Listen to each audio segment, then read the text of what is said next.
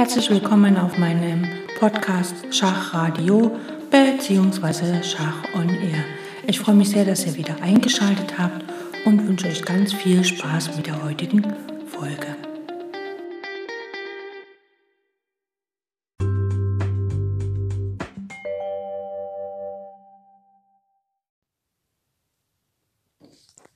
Heute kommen wir zum dritten Kapitel im Buch Mein System von Aaron Nimzowitsch. Es geht um ähm, wieder um Turm und wieder um die offenen Linien, aber diesmal geht es halt eigentlich nicht wirklich um die offenen Linien, sondern um die siebte und achte Reihe. Das heißt also, wie wir im zweiten Kapitel schon gesehen haben, bildet das Eindringen in das feindliche Gebiet, also die siebte und achte Reihe, die logische Folge des Spiels in einer Linie. Und ähm, das Eindringen in die siebte und achte Reihe hat natürlich ähm, ein durchaus, hm, wie soll ich sagen, ist ein strategisches Element. Und es ist so, dass dieses Element eigentlich oft in den Partien erst auftaucht, wenn die Partien sich dem Ende neigen, also wenn quasi der Übergang vom Mittel ins Endspiel erfolgt. Und Deswegen ist es auch manchmal gut, dass einfach ähm, die Betrachtung des Eindringens des Turms in die siebte und achte Reihe über das Mittelspiel gar nicht so schlau ist, sondern dass man halt erst äh, dieses Thema im Endspiel behandelt, um dann letztlich ähm, quasi den Lernenden zu zeigen, dass es halt, was im Endspiel funktioniert, auch im Mittelspiel funktionieren kann. Und es geht immer darum, sich gleich von vornherein auch anzugewöhnen, dass alle Operationen, die in der siebten Reihe bzw. später in der achten Reihe stattfinden, ein Angriffsobjekt haben. Also man sollte sich von Anfang an festlegen, wer ist derjenige oder was ist derjenige, was wir angreifen. Wir können ja immer eine, also den König angreifen oder halt ein Feld, beziehungsweise einen Bauern und ein Feld. Und da ist es wichtig, dass man sich von Anfang an entscheidet, was möchte ich angreifen und dass man nicht anfängt zu schwimmen. Also mal den angreift, mal den angreift und nach jedem Zug einfach einen neuen Plan versucht zu entwickeln und was Neues anzugreifen. Also immer ein Ziel vor Augen haben und genau dieses angreifen. Alles andere wäre quasi eine strategische Blamage.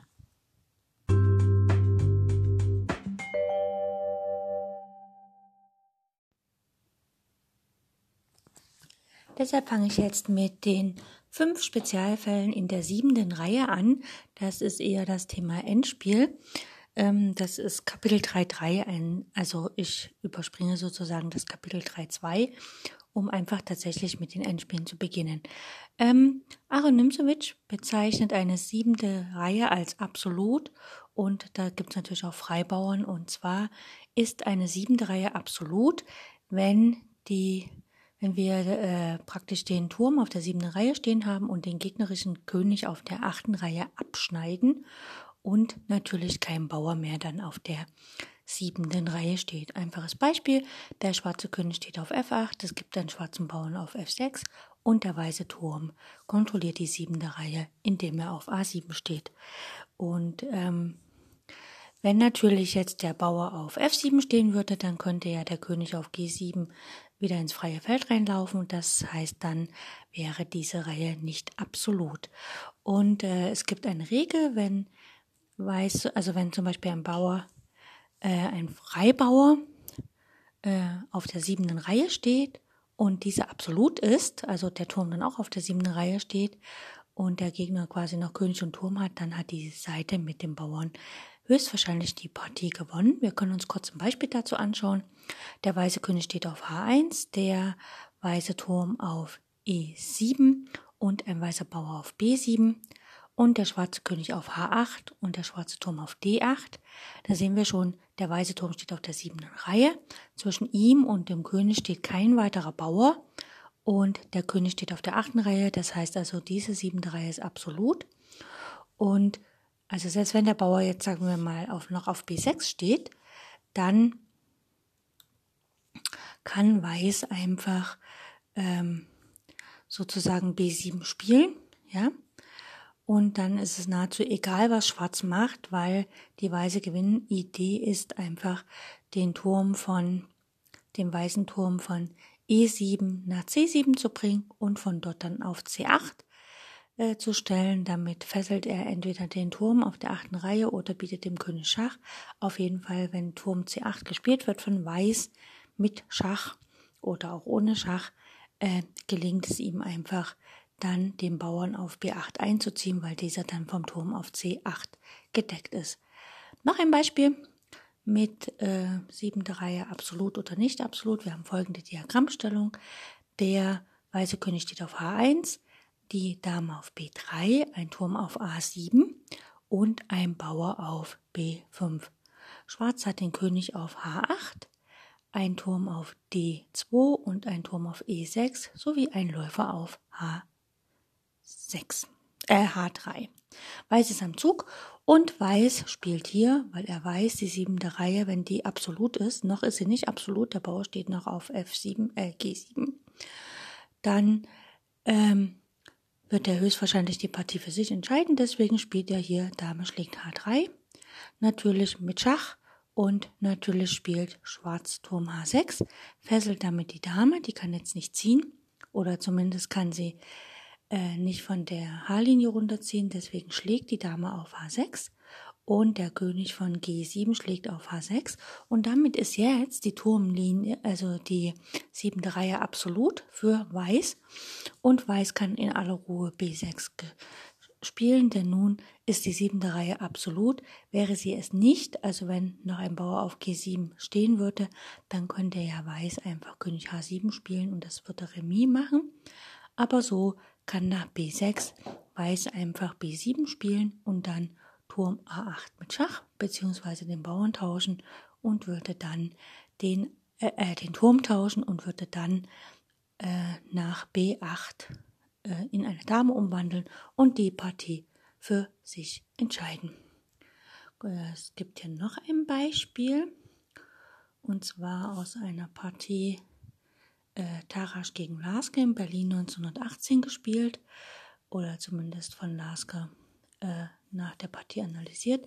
Die Stellung ist Weißer König F2, Weißer Turm D7 und die Bauern ein auf D4, G3 und H5. Schwarz hat einen Bauern mehr. Der König steht auf E4, der Turm auf A5, ein Bauer auf A7, ein Bauer auf F6, G7 und H6 und weil Schwarz ist am Zug. Schwarz spielt hier Turm A2 Schach.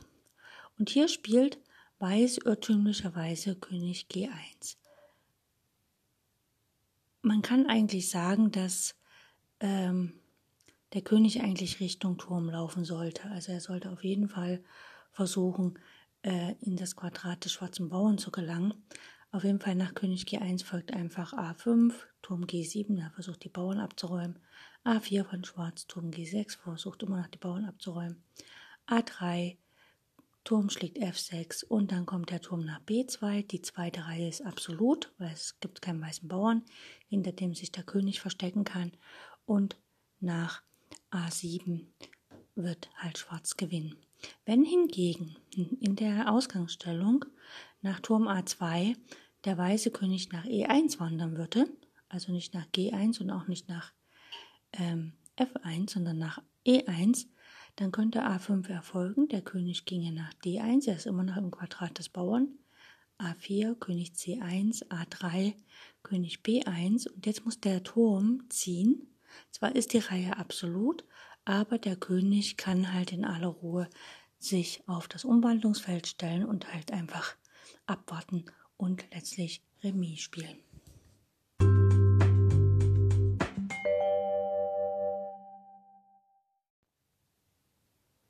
Die Bedeutung der siebenten Reihe kommt auch noch im Endspiel vor, wenn man um Remis kämpft. Und zwar, wenn man zwei Türme auf der siebenten Reihe äh, postiert hat und der gegnerische König ist noch auf der achten Reihe, dann kann man immer durch Dauerschach halt Remis erzielen, wenn die Lage mal ganz brenzlig ist.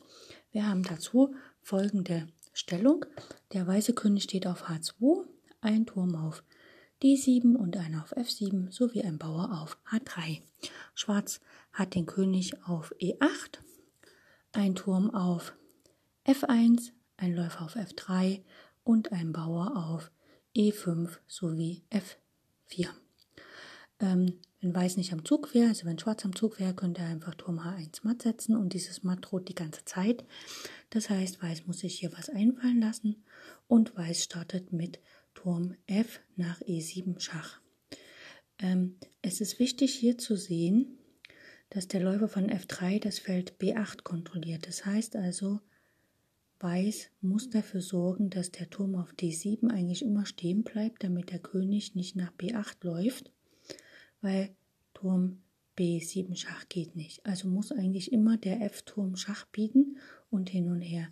In der Partie macht der Schwarz leider den Fehler, dass er dann doch mal den, T, D, D, den Turm von D7 nach G7 setzt, einfach in der Hoffnung, er könnte Turm G1 spielen. Aber Turm G1 hilft hier überhaupt nichts, weil dann einfach Schwarz Turm F2 Schach spielt, was natürlich dann auch zum Verlust eines Turmes führt für Weiß, was dann letztlich die ganze Partie verschenkt. Also hier in dieser Stellung darf nur der F-Turm muss den schwarzen König immer wieder Schach bieten, hin und her, und der D-Turm, also der Turm auf D7, muss einfach stehen bleiben, damit der schwarze König nicht nach B8 laufen kann, denn das Feld B7 wird kontrolliert vom Läufer.